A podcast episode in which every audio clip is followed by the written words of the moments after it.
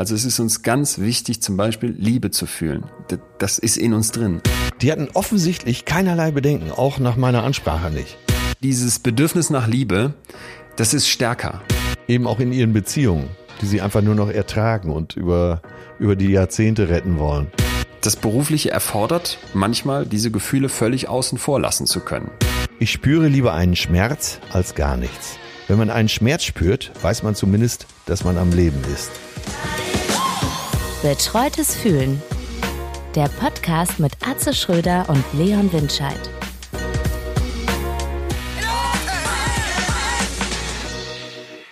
Ja, und bevor wir hier mit einer neuen Folge Betreutes Fühlen richtig durchstarten, äh, möchte ich euch unseren heutigen Supporter vorstellen.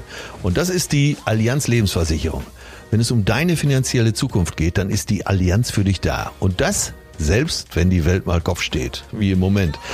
Sie bietet dir für deine Altersvorsorge Stabilität und Zuverlässigkeit sowie gleichzeitig starke Renditechancen Focus Money übrigens hat die Allianz sogar zum finanzstärksten Lebensversicherer Europas ausgezeichnet. Und was uns beiden hier beim Betreuten Film besonders gefällt, ist, dass die Allianz die Kohle, die wir denen geben, in Nachhaltigkeitsprojekte investiert, wie zum Beispiel in erneuerbare Energien oder den öffentlichen Nahverkehr. Und das Ziel ist, dass bis 2050 die gesamte Kapitalanlage komplett klimaneutral aufgestellt ist. Insofern ja. macht man also, würde ich sagen, fast auch noch was Gutes, Richtig oder? gut. Ne? Deshalb würde ich sagen, jetzt mit der neuen Allianz Lebensversicherung voll in die Zukunft starten.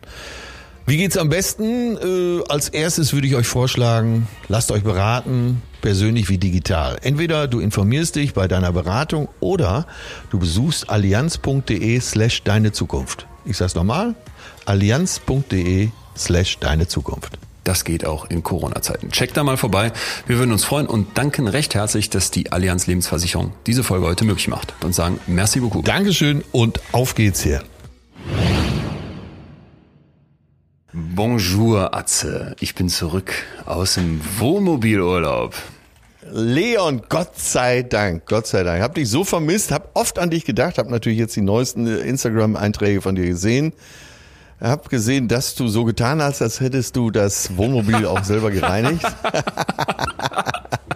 Moment mal. Allein, dass du jetzt lachst, zeigt, ja. dass du sehr erholt bist. Ich bin total erholt. Und äh, das lag unter anderem daran, dass ich am Ende, wie von mir angekündigt, diesen achtsamen Moment geschaffen habe und das Wohnmobil in wirklich ähm, sechs Waschgängen mit verschiedensten Spritzdüsen, Bürsten und ähnlichem Material in Solingen in der Wohnmobilwaschanlage per Hand per Hand wieder auf äh, Auslieferungsstatus vom Hümerzentrum an der B1, wo das herkommt, ähm, auf Vordermann gebracht habe. So und äh, das war mir war mir wirklich ein Fest. Wobei du Glück hast, dass ich überhaupt wieder hier sitze, denn pass auf, halte ich fest, was passiert.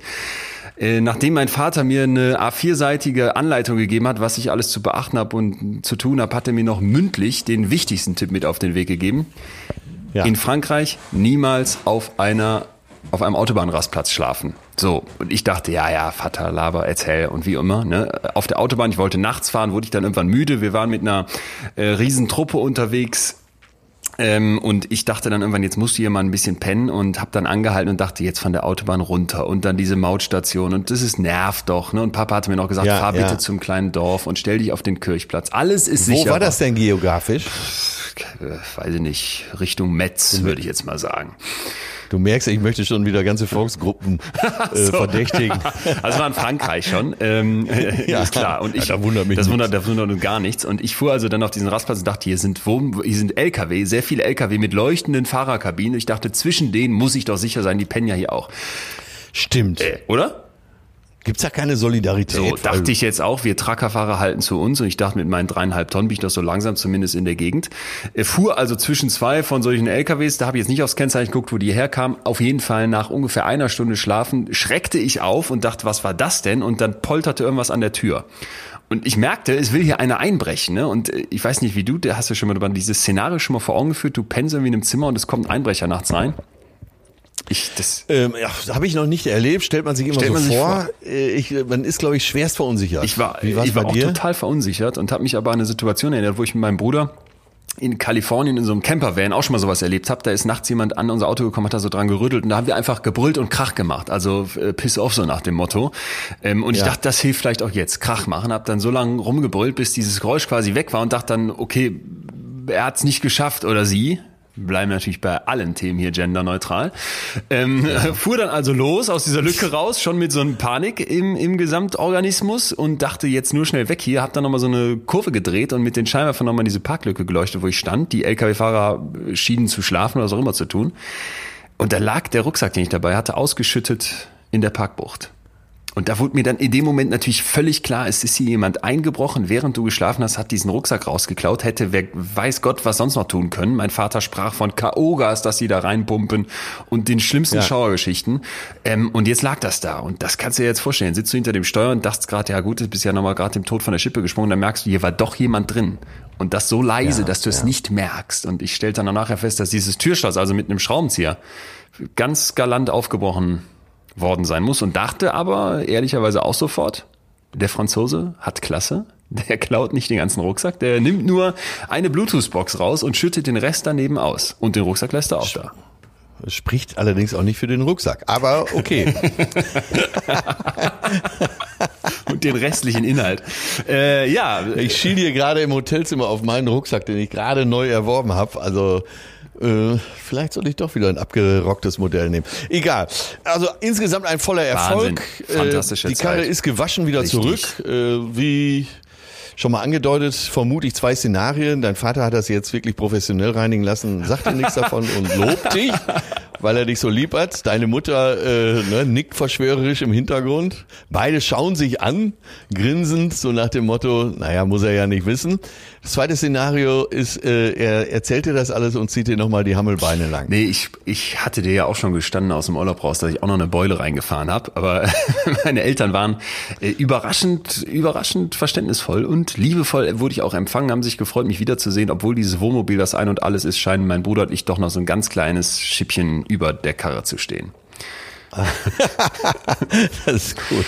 Das beruhigt mich so ein bisschen. Nein, äh, habe ich aber auch gedacht. Ne? Aber es war ein Liebesbeweis deiner Eltern, dir überhaupt dieses Teil anzuvertrauen. Das ist schon. So, und das ist doch die schönste Interpretation und, und, des Ganzen. Genau, und sag mal, die, äh, ihr wart ja mit der ganzen WG unterwegs, mit elf Leuten. Wir hatten äh, quasi alle WG-Mitglieder, fast alle, inklusive jeweiliger Partnerin, noch andere Freunde. Also wir waren ein Riesentrupp auf diesem winzigen Campingplatz.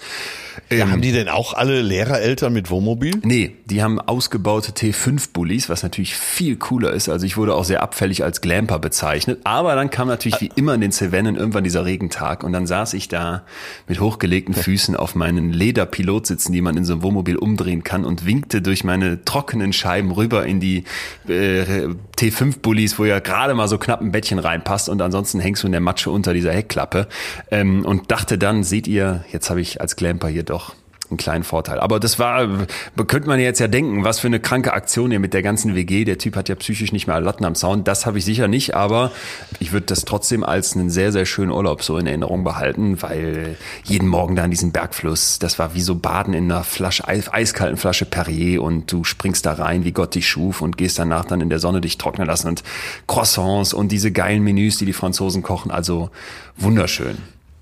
Und es war auch tatsächlich äh, so, dass man in Frankreich hat man es ja nie weiter als fünf Minuten zum nächsten Croissant. Äh, und das konnte durchgezogen werden. Auch auf den entlegensten Flecken äh, konnte man Croissant mit Nutella essen. Ich bin ja so dieser, dieser wahnsinnige Mensch, der Pain au Pain au Chocolat, wie es korrekt heißt, also Schokoladencroissant, ja. Aufschneidet, mit Butter bestreicht und dann Nutella drauf macht. Und so. du auch? I agree, absolut, absolut. Ist so, ne?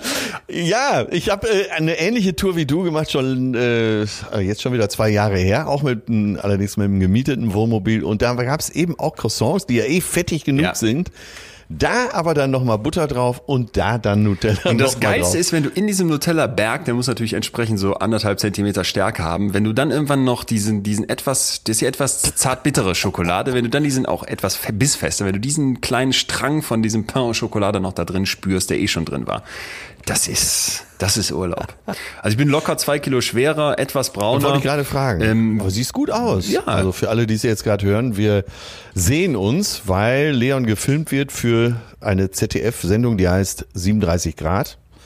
Gibt schon lange, die haben, hat sicher der eine oder andere schon gesehen.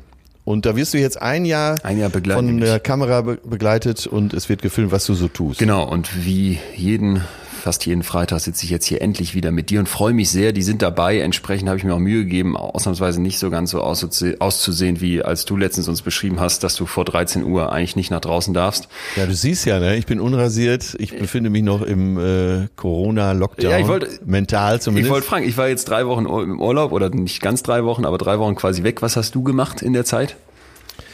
Oh Gott, wenn du mich so fragst, äh, also ich habe viele Podcasts gemacht, dann äh, ja, man streckt sich ja immer so nach der Decke, eben auch so stressmäßig. Wenn nicht so viel zu tun ist, dann äh, füllt man den Tag mit den Dingen, die noch zu tun sind. Und ruckzuck ist Abend. Ja. Ich weiß gar nicht, wie ich früher noch auf Tour gehen konnte. Ich, ich habe hab keine Ahnung. Dein Vater ist ja Rentner, der hat auch so viel zu tun. Du fragst dich auch, wie hat der vorhin noch ja, eine 50-Stunden-Woche geschafft? Ja. Es wird immer mehr. Ja, aber ich muss schon zugeben, dann, äh, was weiß ich, morgens mal eben vom Kiosk gegenüber die Süddeutsche geholt. Ja. Äh, zwar Viertel nach acht aufgestanden, äh, beherzt durchgelesen, dann die dritte Tasse Kaffee und man stellt fest, oh, es ist kurz vor zwölf.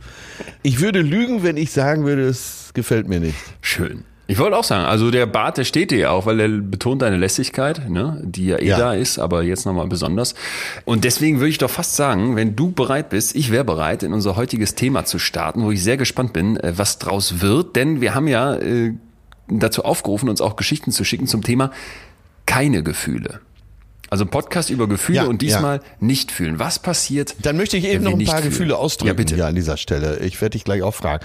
Äh, mein aktuelles Gefühl ist Erleichterung, dass du wieder da bist, äh, dass du gut aussiehst, äh, dass du anscheinend äh, sehr ausgeruht und dein innerlicher See eben ganz glatt ist weil du lachst gerade über jeden Scheiß.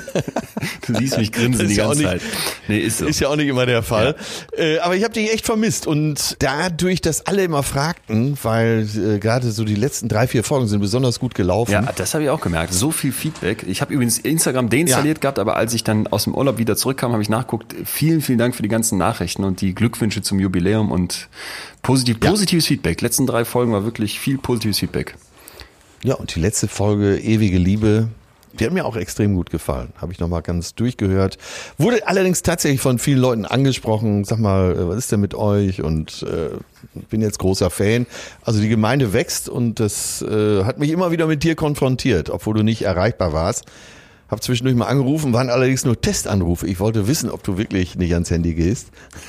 Du siehst, äh, ich hatte das aus und im hintersten Eckchen im Wohnmobil quasi weggeschlossen und habe nichts gemacht. Ich hätte tot sein können, ja, Junge. hätte, ich hätte auch noch drei Wochen später äh, um dich geweint. Ja, wirklich, versprochen. Ich, äh, ist auch wirklich Wahnsinn. Äh, das muss ich dir kurz erzählen. Interessantes Experiment, von dem ich kürzlich mitbekommen habe. Ruhr-Universität Bochum. Wir wissen schon ganz lange, dass es Zusammenhänge gibt zwischen Social-Media-Nutzung und Screentime und so negativen psychologischen na, Erfahrungen. Ne? Also so Depressionswerte, Angstwerte und sowas. Das hängt alles negativ damit zusammen. Aber es war immer unklar, was ist die ja. Ursache und was ist dann der Grund? Denn es könnte ja durchaus sein, dass Leute, denen es schlecht geht, besonders viel am Handy und im Netz hängen. Und die haben ja, das jetzt ja. mal experimentell untersucht und Folgendes gemacht. Die haben also junge Menschen, ich meine, es waren Studierende, aufgeteilt in zwei Gruppen. Achtung, es ging nur um zwei Wochen und haben der einen Gruppe gesagt, versuch mal bitte 20 Minuten, 20 Minuten am Tag weniger Social Media. Und dann haben die geguckt, was macht das mit den Leuten und konnten Folgendes zeigen, fand ich ziemlich krass. Die ähm, erste Woche war so eine Art Gang durch die Hölle. Ne? Also die haben dann Angstwerte, ja. Depressionswerte und so weiter gemessen. Das geht erstmal hoch. Also die Leute fühlen sich schlecht. Wie bei so einem Drogenentzug. Es ist wirklich schlimm. Und dann aber in der ja. zweiten Woche beginnt ein viel, viel, beginnt es quasi dieses Besserfühlen. Also beginnt eine viel bessere Zeit für diese Leute. Und das Krasse fand ich, dass nach den zwei Wochen wir also Gruppenunterschiede finden. Die, die 20 Minuten am Tag verzichtet haben, stehen deutlich besser da. Und jetzt kommt's, drei Ach. Monate später haben die nochmal gefragt und Folgendes gefunden. Erstens, die Leute behalten das bei, ja, also die bleiben bei weniger Social Media, dann bewegen die sich mehr, so, die gehen raus, genau, die rauchen ja. weniger und die berichten weniger Depressionswerte und größeres psychisches Wohlbefinden, wo ich so dachte, äh, wow, also das war für mich genau dieselbe Erfahrung, die ich im Urlaub gemacht habe. Handy weg, erste Woche, boah, abends immer jetzt nochmal kurz drauf gucken, ne, kennst das, nochmal eben durchscrollen, man, man fühlt sich so uninformiert, der Arzt könnte tot sein und ich wüsste es gar nicht. Äh, aber dann wirklich mit der Zeit wurde es so, dass du dachtest, dir fehlt ja gar nichts. Und wie viele Stunden habe ich vorher da pro Tag verloren? Also ich habe ja quasi einen Total-Cut gemacht. Ja. Und das war, fand ich ganz interessant. Sollten wir uns alle hinter die Löffel schreiben, 20 Minuten weniger am Tag wäre mal ein erster Schritt. Ist das denn, sind das so Vorboten eines Trends? Tja, ich würde es vermuten. Ja, Oder? ich habe hier, äh, ich bin gerade in Berlin, ja. habe äh, hier gesehen, dass vorm Hotel eine große Baustelle ist, Straßenbau. Und kaum war es 12 Uhr, äh, alle, aber wirklich alle äh, Arbeiter im Straßenbau ihre Handys raus. 50 Arbeiter sitzen auf irgendwelchen Vorsprüngen, Stufen, Bordsteinen und schauen auf ihr Handy. Ja, krass. Ja, ja, und es ging jetzt nicht darum, dass du auf Null runterfährst, sondern einfach ein bisschen reduzierst. Aber das war ein kurzer Exkurs, wo ich doch gerade hier die Überschrift des heutigen, des heutigen Themas aufmachen warte, wollte. Warte, warte, ja, warte, bitte, warte, noch, warte. noch Äh. Wie ist denn dein aktuelles Gefühl? Ach so. Beschreib doch Stimmt, mal. du bist zu Recht Inneres. eingehakt. Ich dachte gerade, hä, wieso, wieso sind wir jetzt nochmal abgebogen? Aber du hast ja vollkommen recht. Ähm, mein inneres Gefühl ist äh, Camping. Noch voll, voll Camping. So die, nein, ich weiß wirklich, es klingt jetzt nicht nach einem Gefühl, aber echte Camper wissen, dass es ein Gefühl ist.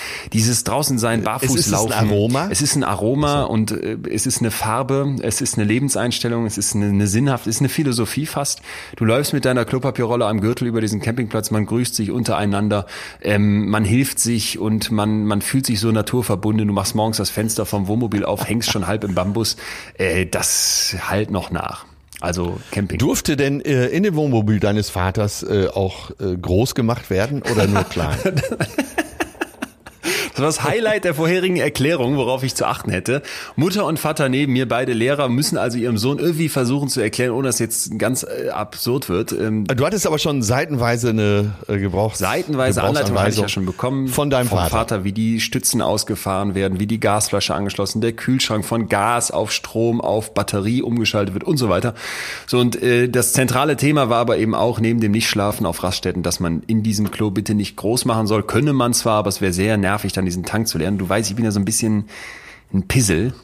Und äh, ich fand das dann so ekelhaft, diese Gesamtvorstellung mit diesem Tank dann über den Campingplatz zu ziehen. Und ich sage das auch ein bisschen ironisch mit diesem Campinggefühl und habe dieses Klo gar nicht benutzt. Also äh, Allein die Vorstellung, dass du deine Exkremente äh, durch Frankreich fährst. so, Nein, nein. so ein Meter Luftlinie neben deinem Bett sammelst in so einem Platz. Nein, nein, nein. Also ja, jetzt äh, so jetzt aber Schluss. Jetzt ich wollte das heutige Thema noch ankündigen. Ich freue mich schon so die ganze Zeit drauf, weil das so spannend ist. Das Thema heute keine Gefühle, nicht fühlen in einem Ja. äh, Gefühlspodcast.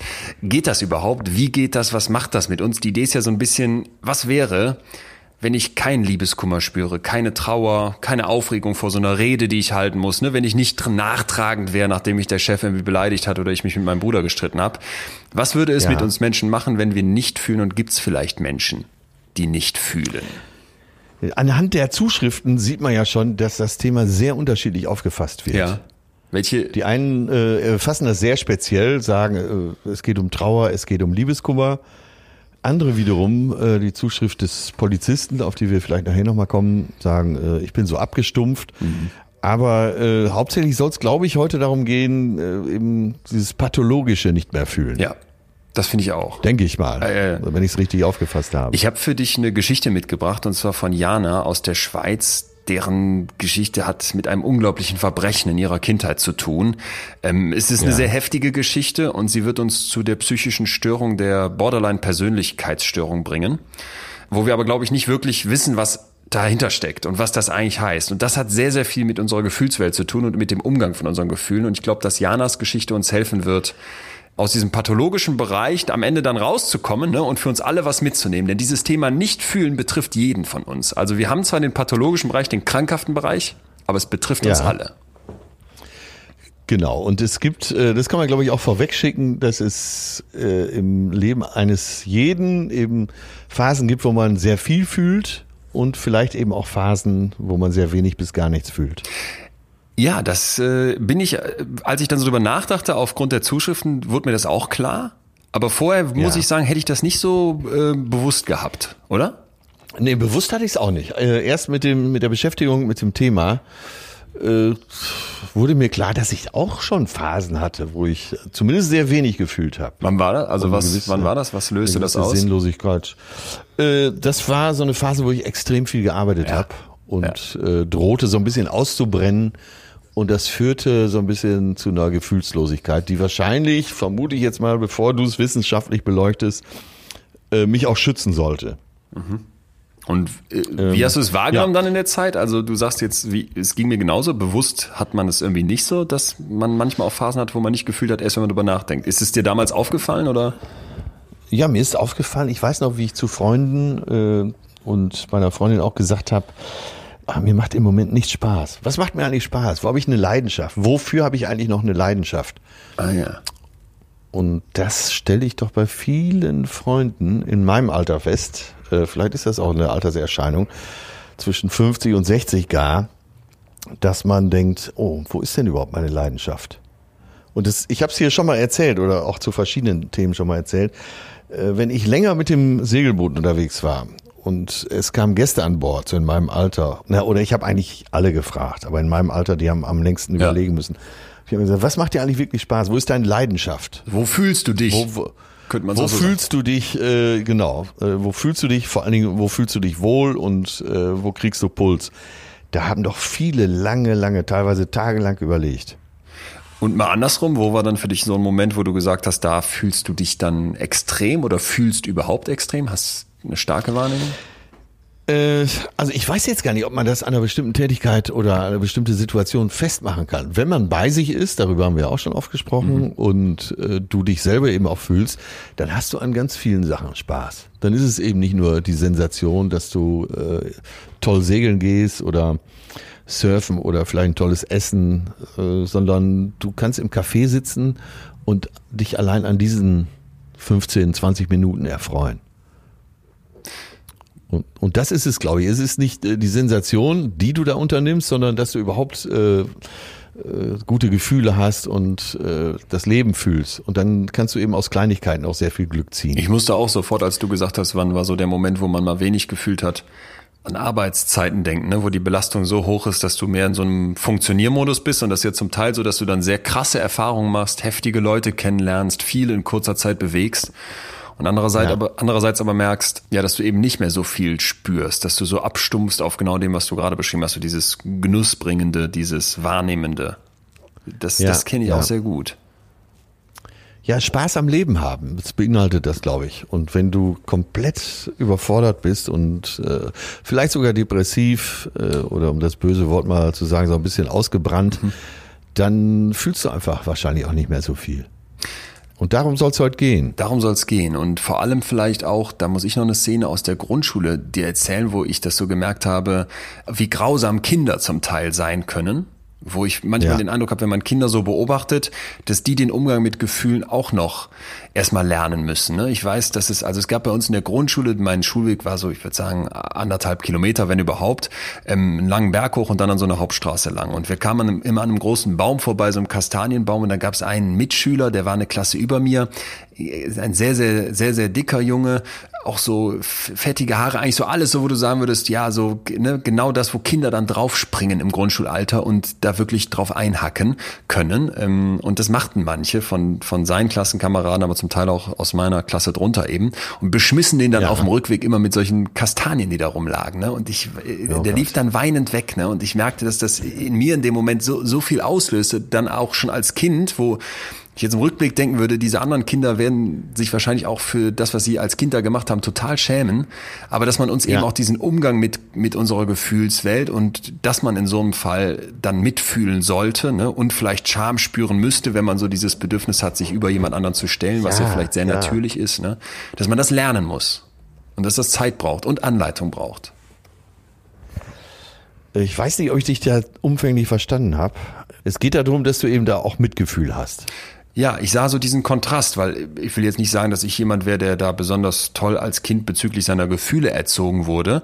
Aber das war so eine, so eine Szene, die, die ich nicht mehr loswerde, ne? bis heute nicht, wo ich so denke, da gab es andere Kinder, die diesen Umgang mit Gefühlen an der Stelle scheinbar gar nicht hatten oder du musst ja gefühlsmäßig völlig abstumpfen, wenn du einen Ja. anderen Schwächeren Okay, auswählst und mit Kastanien beschmeißt und fertig machst. Ne? Das ist ja, wenn du mit einem gesunden Umgang mit Gefühlen hast, eigentlich nicht möglich, würde ich fast sagen. Ja, okay, jetzt habe ich es verstanden. Ging mir auch so. Ich habe dann auch hier und da mal Schülern beigestanden, weil ich körperlich ganz gut drauf war. Und das hat mich tatsächlich abends vorm Einschlafen auch beschäftigt, ob die anderen Kinder das denn nicht so fühlen. Ja, Also, dass, dass man mal einen Ausrutscher hat und jemanden ungerecht behandelt oder vielleicht auch beleidigend wird, äh, es geht ja wahrscheinlich jedem so. Aber äh, die hatten offensichtlich keinerlei Bedenken, auch nach meiner Ansprache nicht. Ja, genau. Und das, also dieses, wer bringt einem Kind, einem Mensch, wir waren alle mal Kinder, wer bringt uns Menschen bei, wie das mit dem Fühlen funktioniert und wie man mit Gefühlen umgeht, wie man die richtig liest, interpretiert, wahrnimmt.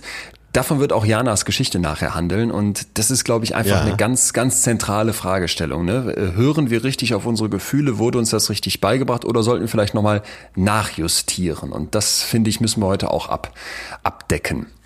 Ja, ja. Was ich noch ganz spannend fand, äh, vielleicht noch zum Einstieg, um sich mal zu fragen, was heißt eigentlich fühlen für unser Hirn, ist ein Experiment, wo die hingegangen sind und eine Hypothese aufgestellt haben, die sagt, stell dir mal unseren Kopf wie eine Art Ressource vor. Also das Hirn hat eine gewisse Menge an Ressourcen, die zur Verfügung stehen.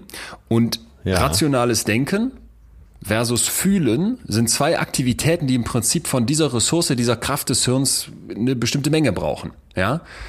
Kann man sich vorstellen, ja. oder? So, das ist der sogenannte Cognitive Load. Bild auf jeden ne? Fall. Ja, also der Cognitive ja. Load, die, Kognit, der, ja, die kognitive Ladung, Belastung, wenn man so möchte, die wird auch von unseren Gefühlen beansprucht. Und was haben die jetzt in dem Experiment gemacht? Ah, okay, äh, ja. Die haben die Leute aufgeteilt, ja, und dann musste quasi die eine Gruppe rückwärts zählen, also 11, 10, 9, 8 und im Normalfall findet das mit Zahlen statt, wo das schwieriger ist. Und die mussten dann, während die das machen, mit Gefühlen umgehen, die denen gezeigt wurden auf so einem Monitor oder ausgelöst durch Wörter, Schlagwörter, krasse Schlagwörter, während die andere Gruppe dieses Rückwärtszählen nicht machen musste. Und dann konnten die ja. zeigen, dass diejenigen, die quasi ihren Cognitive Load mit diesem Zählen belasten, wenn man so möchte, die viel von dieser Ressource für dieses Rückwärtszählen aufwenden, dass die weniger intensiv fühlen.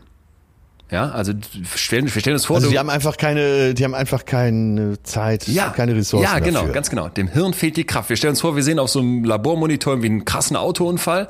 So, und dann kann man die Leute ja fragen, was löst das in dir aus? Wie stark ist ne, deine gefühlsmäßige ja, ja. Reaktion darauf? So, und dann sagen halt die, die beim Zählen die ganze Zeit sind, ja, löst was in mir aus, aber die, die nicht zählen müssen, die sich das so quasi in Ruhe mit einem Hirn voller Ressource angucken können, die sagen, die berichtigen, die berichten heftigere Werte, sagen wir es mal so. Und das fand ich ganz interessant, ne, dass man sich klar macht, fühlen ist für unseren Kopf auch sehr viel Arbeit. Ja, passt ja voll zum Gesagten. Das heißt, wenn du überarbeitet, gestresst bist, äh, hast du einfach nicht so viel Kapazität, Stimmt. dass du auch noch Mitgefühl entwickeln kannst oder viel. Stimmt. Oft ist das so, ja. Verstanden. Und das gilt ja für Stress äh, nicht nur im Beruf, sondern äh, auch zum Beispiel sich ungerecht behandelt fühlen oder die Dinge regeln wollen. Total. Also das glaube ich, glaube ich sofort. Wenn du einen Fokus auf irgendwas legst und dich darum die ganze Zeit kümmern musst, dann ist es eben schwierig zu sagen, ja, dann bleibt noch Zeit, mich mit meinen Gefühlen auseinanderzusetzen.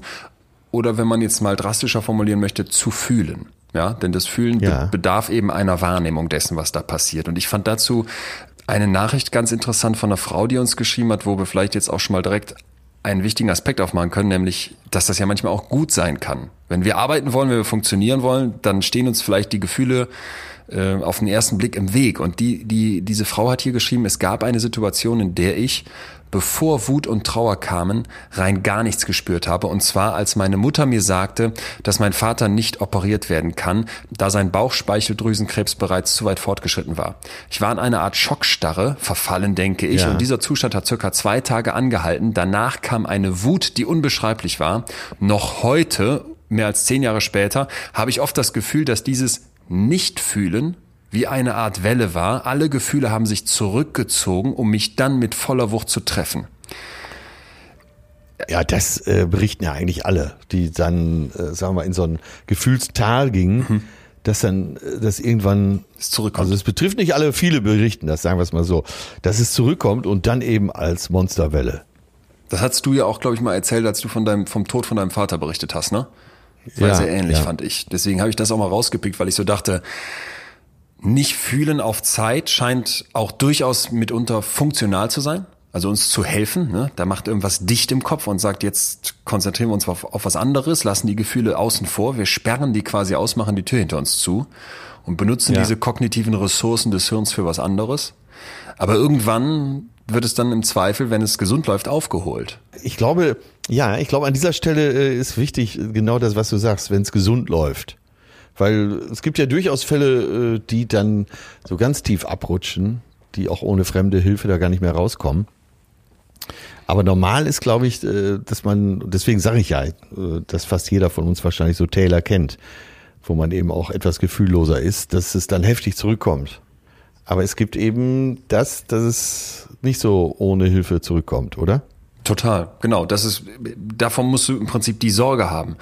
Und das werden wir gleich, ich weiß jetzt immer schon darauf hin, weil ich glaube wirklich, wir an Janas Geschichte sehr viel verstehen werden, bei Jana auch mal hören, was passiert, wenn du nicht in der Lage bist, aus diesem Gefühlstal, aus diesem Abschalten ja. der Gefühle wieder rauszukommen, wenn das zu so einer Art Dauerzustand wird. Und das ist eine Vollkatastrophe. Denn mein erster Gedanke, und ich fand, das kam auch bei vielen Zuschriften so raus, war doch, ey, Moment mal, Leute, kann das nicht auch sehr angenehm sein, wenn man mal eine Zeit lang nichts fühlt, ne? Eben bevor man eine Rede hält oder wenn man trauert oder jemand hat uns auch geschrieben, er wolle Liebeskummer von seiner Gefühlspalette streichen, wo man so denkt, das stimmt, das wäre eigentlich schön.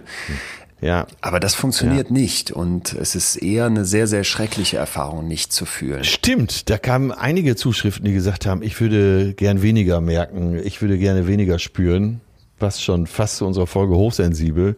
Äh, von es kam natürlich am meisten von diesen Leuten, die sagen, ich kriege leider alles mit und habe zu viel Gefühl. Es wäre doch schön, wenn ich mal eine Zeit lang nichts fühlen könnte. Aber so einfach geht's natürlich nicht. So einfach geht's nicht und vielleicht ist heute so ein bisschen in dieser Folge das Thema auch, wie ein Mittelweg aussehen kann. Und da hilft uns eben das Extreme, indem wir mal diese beiden Pole beleuchten. Wir haben ja mit dem Thema hochsensibel schon hier, würde ich sagen, sehr viel dazu beschrieben, was es heißt, extrem viel zu fühlen, extrem viel wahrzunehmen, genau wahrzunehmen, genau hinzuhören.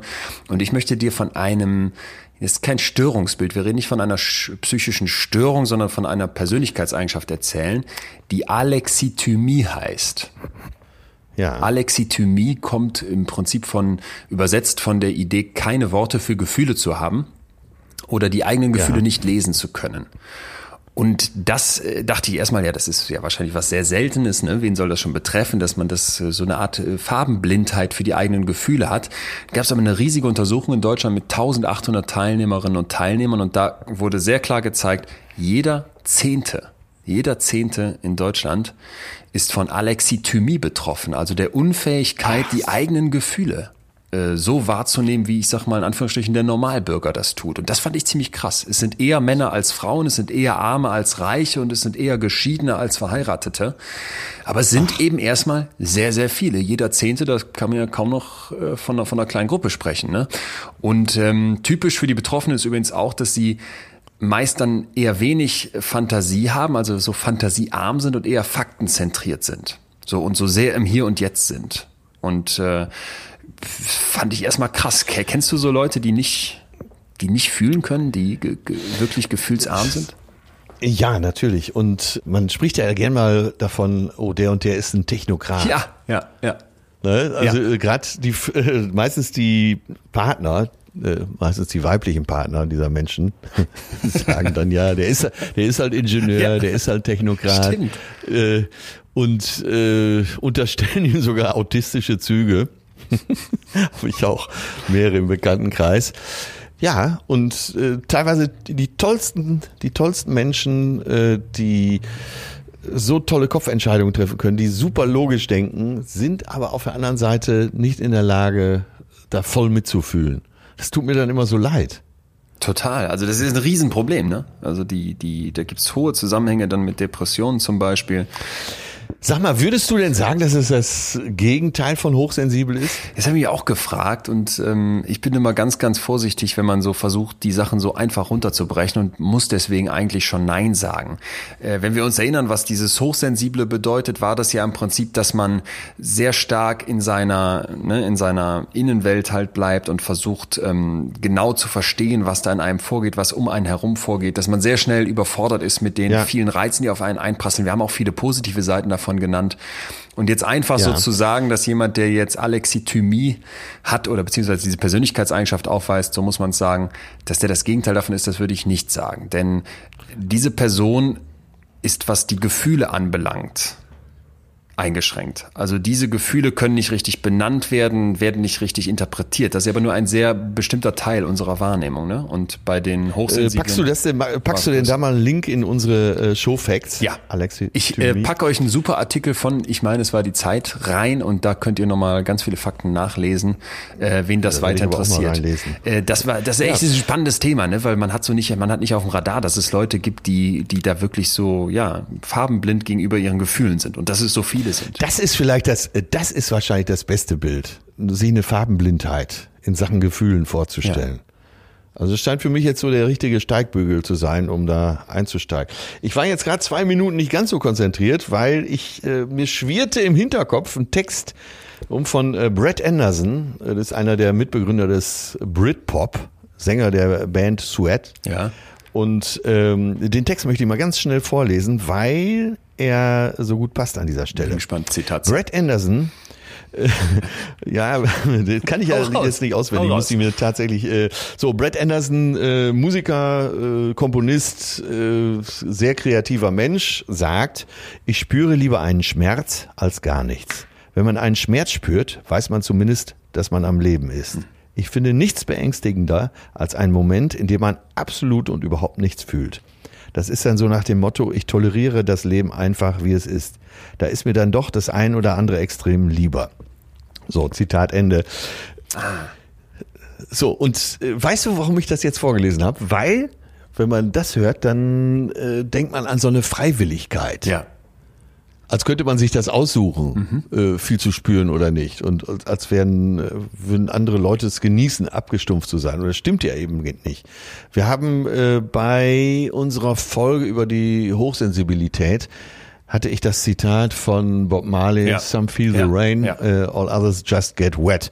Und äh, eigentlich zu unserer beider Befriedigung äh, fand ich ganz gut, dass wir daraus irgendwann geschlossen haben, dass ja eben nicht nur die den Regen spüren gut sind, sondern die den Regen nicht spüren, vielleicht diese Fähigkeit nicht haben, sich aber, äh, dass man da kein Urteil vornehmen kann.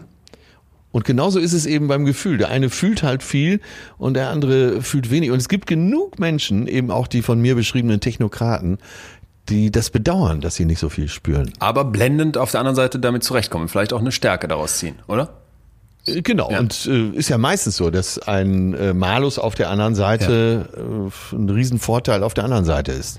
Ich fand, also das finde ich ist ganz wichtig an der Stelle, dass wir uns klar machen, äh, wenn wir von Persönlichkeitseigenschaften sprechen, wo eben diese Alexithymie dazugehört, dann ist eigentlich immer der Punkt, dass wir sagen, ja, das ist ein Extrembereich von Persönlichkeit, aber es ist eben Ja. keine Störung. Ja? Äh, um eine Störung zu haben, geht es wirklich darum, dass du nicht klarkommst. Das ist ein ganz wichtiges Kriterium. Das muss in klinischem Ausmaße zu Leiden führen. Und das ist bei der Alexithymie nicht einfach so gegeben. Es geht zwar einher mit vielen Schwierigkeiten ne, und es gibt eben Zusammenhänge zu, zum Beispiel zur Depression, aber es heißt nicht einfach so, dass du wenig fühlst, dass du gar nicht klarkommst. Ich glaube, dann ist wie immer die Frage, was schaffe ich mir für ein Umfeld? Ja, schönes Bild ist ja dabei die Körperlichkeit. Äh, nimm mal die Mannschaft von Bayern München. Da hast du einen Robert Lewandowski, äh, einer vielleicht sogar der beste Stürmer der Welt. Äh, der hat eine Körperlichkeit und, und Muskeln und, und gerade Beinmuskeln. Äh, Das ist der Wahnsinn. Aber und dann hast du auf der anderen Seite einen Thomas Müller. Der ist so ein schlachsiger Typ, der könnte wahrscheinlich äh, Körperklaus, jeden Tag ne? 500, ja, so ein Körperklaus, 500 äh, Kniebeugen die Stunde machen. Und trotzdem sind ja beide extrem gute Fußballer. Ja. Und ähm, ich will, habe das Bild jetzt nur bemüht, dass äh, man eben so, begreift, verstanden. dass es dem einen gegeben ist, vielleicht auch genetisch sogar, Ja, und dem anderen eben nicht. verstanden. Und beides kann zu einem guten Ergebnis führen. Ja. Jetzt, ich wu- wu- wusste erst nicht, worauf du hinaus möchtest, aber ich sofort verstanden, was du meinst. Du musst dir also quasi dein Umfeld schaffen und im Zweifel auch, das Umfeld wirkt ja mit. Also ich glaube, wir kennen Ja. alle Menschen, wo wir das Gefühl haben, die fühlen weniger und die Frage ist ja dann im Prinzip, wie gehe ich mit denen um? Ne? Genau, so. ganz genau. Und das ist doch im Prinzip der Wie- Punkt. Also dann, wie du gerade sagst, der Müller wird sein, seine Umwelt finden, in der er dann funktioniert und seine Spielweise und der Lewandowski auch. Ja, Spielweise, genau. Und ähm, am wichtigsten ist ja, wenn man ein guter Kommunikator ist, die Leute da abzuholen, wo sie sind. Ja. Ne, du kannst ja, äh, wenn wir jetzt wieder von der Körperlichkeit weggehen, äh, das Gefühlte sieht man ja eben nicht. Aber da muss man eben Gespür dafür entwickeln äh, und gute Kommunikatoren haben das eben. Super. Die erkennen ihr Gegenüber. Ja. Äh, ist der äh, von den Gedanken muskulös oder eben nicht? Und du äh, bringst mich wunderschön zu einem Test, den ich hier mitgebracht habe, und zwar Leas Test. Das ist die Abkürzung für Levels of Emotional Awareness Scale, also im Prinzip das Ausmaß der Emotion, des emotionalen Bewusstseins, des Gefühlsbewusstseins. Ein Fragebogen, da lese ich dir jetzt gleich ein Item draus vor, der so funktioniert, Ja. dass man im Prinzip immer Szenen beschrieben bekommt. Und ich glaube, das können wir alle für den Alltag für uns auch übertragen, dass wir da eine Art von Gespür entwickeln. Wie reagieren andere Menschen auf bestimmte Situationen? Was würden die dabei fühlen und was würden die für Gefühle berichten? Und man kann ja auch mal ganz konkret nachfragen. Und dieser Test, finde ich, hilft dabei, das zu verstehen. Es geht so, ich beschreibe dir jetzt eine Situation und danach gibt es eigentlich nur zwei Fragen an dich. Wie würdest du dich fühlen und wie würde sich okay. dein Freund fühlen, der in dieser Situation noch vorkommt? Pass auf, geht so. Sie und ihr bester Freund arbeiten auf dem gleichen Gebiet. Dort wird die beste Arbeit des Jahres prämiert. Sie haben sich beide sehr angestrengt, um den Preis zu gewinnen. Der Abend der Bekanntgabe des Preisträgers ist jetzt gekommen. Es ist Ihr Freund. Wie würden Sie sich fühlen? Wie wird sich Ihr Freund fühlen? Und du sollst jetzt dazu eine Hypothese aufstellen. Was würdest du sagen? Äh, von mir ausgehend, ja. ich würde mich mitfreuen. Ja. So. Und aber wenn du mich so fragst, wie du mich gerade gefragt hast, dann muss ich mir ja vorstellen, wie ist sie drauf? Äh, ist sie von Ehrgeiz zerfressen oder ist sie lässig? Die, die andere Person? Ja, ja. Und da könnte die Antwort äh, die eine oder andere Richtung gehen. Ich persönlich würde mich sehr mitfreuen. Und wie würdest du erwarten, dass die andere Person sich fühlt? Ich würde das tatsächlich auch erwarten, dass der andere sich mitfreut. Moment. Weil ich ja von meinen eigenen Befindlichkeiten ausgehe. Ja. Aber de facto wäre es wohl so, dass ich mich vielleicht sogar ein bisschen schämen würde. Als Gewinner, ne? Ja. Ja, ja, total. Ja. Äh, jetzt das Interessante an diesem Test ist, dass es jetzt im Prinzip Punkte gibt dafür. Und zwar habe ich hier so eine Antwortskala. Null Punkte hätte man bekommen, wenn man jetzt sagt, ich strenge mich nicht an, um Preise zu gewinnen. Mein Freund würde das Gefühl haben, dass die Richter wissen, was sie tun das wäre jetzt so eine prototypische Antwort für jemanden, der wirklich sagt, pff, äh, der hat emotional oder gefühlsmäßig ganz wenig verstanden. Ein Punkt gäbe es jetzt für, es würde mich krank machen. Ich kann nicht sagen, was mein Freund fühlen würde.